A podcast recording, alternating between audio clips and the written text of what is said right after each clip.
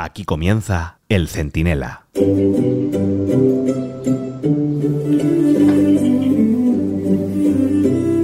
Bueno, mientras el gobierno se empeña en decir que España es casi como Irán y que aquí poco menos se cuelga a homosexuales de las grúas, el PSOE perpetraba en Navarra su última fechoría. Echar a la Guardia Civil de Tráfico y darle ese gustazo a Bildu, que lo ha celebrado por todo lo alto.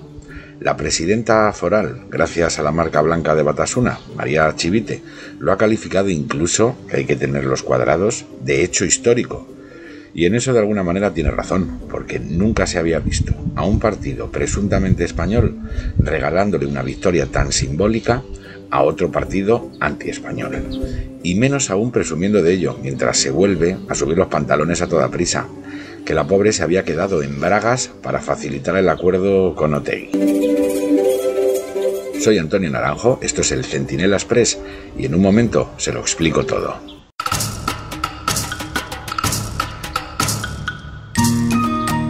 Aquí todo el mundo se ha tirado tres semanas hablando de Extremadura, como si de repente el futuro de España, de Europa y de la humanidad pasara por Mérida y mientras, a escondidas, se perpetraba un atraco en un lugar mucho más importante a efectos políticos nacionales, Navarra.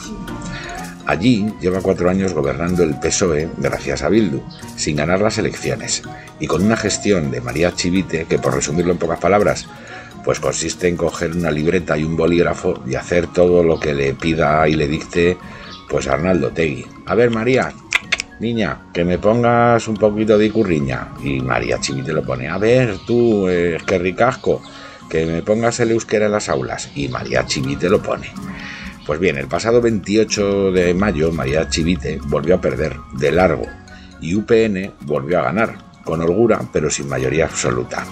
Solo podría gobernar si el PSOE permitiera la investidura de su candidato y se sumara al coro de partidos que simplemente no quieren que Navarra se convierta en la segunda provincia de esa Euskal Herria imaginaria de los trogloditas aberchales, ¿eh? que son muy pesados. Ay, Euskal Herria, también el País Vasco francés, y Parral, de lo que Navarra, bueno, si se descuidan, acaban diciendo que no sé, que Sanlúcar de Barrameda, que tiene muchas R's, pues también es del País Vasco, de Euskal Herria. Bueno, pues bien, ni Chivite, ni por supuesto Pedro Sánchez se han planteado hacer lo que el PP hizo en Vitoria o en Barcelona, por ejemplo, para que sus ayuntamientos no cayeran en las garras del independentismo. No, no, ahí no. Se han limitado a dejar pasar el tiempo para que después del 23 de julio y cuando ya no haya nada que disimular, pues repitan la fórmula de estos años y Chivite vuelva a ser la marioneta de Otegui. Guardia Civil fuera, la Icurriña está en la sopa, vivan los muchachos de Alsasua, el euskera por Montera y aquí mandamos nosotros. Y nadie hace nada. Justo cuando existe la esperanza de que se desasne a la comunidad valenciana y a las Baleares, que han estado secuestradas por lo más tonto y nacionalista de aquellas dos comunidades, vamos a ver cómo Navarra avanza en su proceso de inmersión a Berchale sin que nadie le obligue a Sánchez a permitir la alternativa de UPN, que es la versión tonta del PP porque estos también llevan toda la, toda la legislatura, ¿eh? ayudando a Pedrito, el de los palotes, en el Congreso. Incluso se llegaron a cargar a dos brillantes diputados como Sayas y García Danero.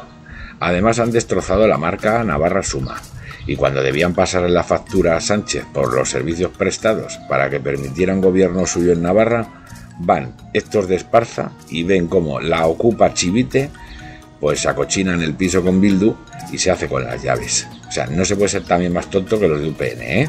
Es una cosa, bueno, sí, un poquito el PNV también con el PSOE, que cualquier día se la clava con Bildu. El caso es que se puede hacer el imbécil así, pero no mucho más. O sea, se permite que además de Gibraltar haya otros dos paraísos fiscales más en España, que son el País Vasco y Navarra, donde con la misma renta que un madrileño, un valenciano o un balear pone la mitad en las arcas públicas, y luego se les deja que utilicen esa riqueza regalada para humillar a España.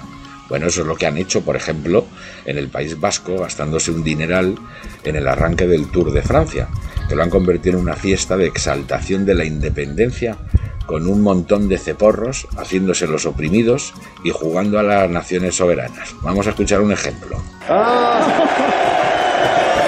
Eh,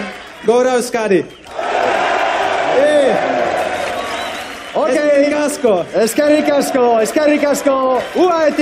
Bueno, y eso es lo que está pasando, exactamente parecido a esto del País Vasco y el Tour de Francia en Navarra, que es un ongi diario a la salud del camarada Arnaldo. Y esto de mirar para otro lado con estas cosas, pues siempre acaba trayendo problemas. Aquí ya lo hemos visto, en Cataluña y en el País Vasco durante lustros. Y en Francia también, por cierto, porque allí se está montando la mundial por la muerte de un chaval de origen argelino, a manos de un policía que en el mejor de los casos se equivocó y en el peor es un racista violento. ¿Pero eso justifica que toda la chusma fundamentalista le esté prendiendo fuego a Francia?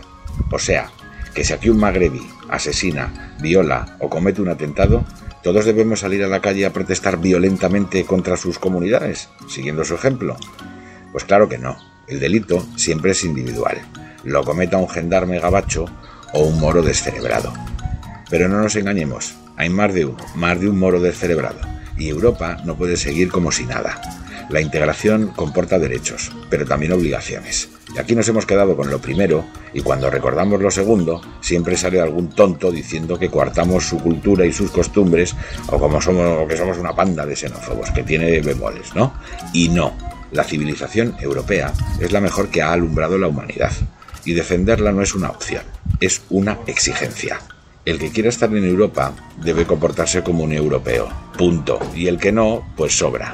Defender los valores más elevados que nunca ha disfrutado el ser humano no puede ser contemplado como un capricho, ni como una imposición. O civilización o barbarie. Y al paso que vamos, ganará segunda.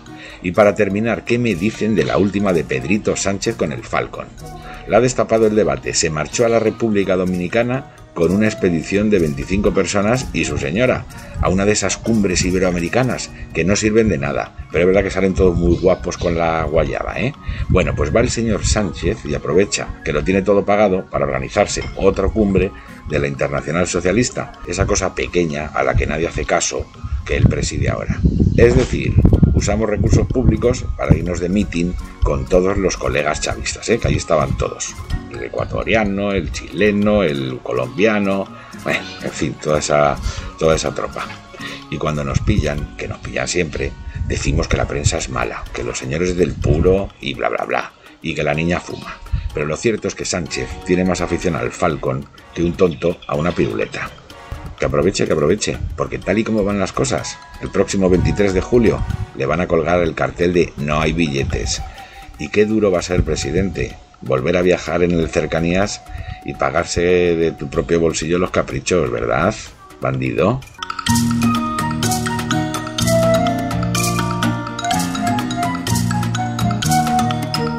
El Centinela, con Antonio Naranjo.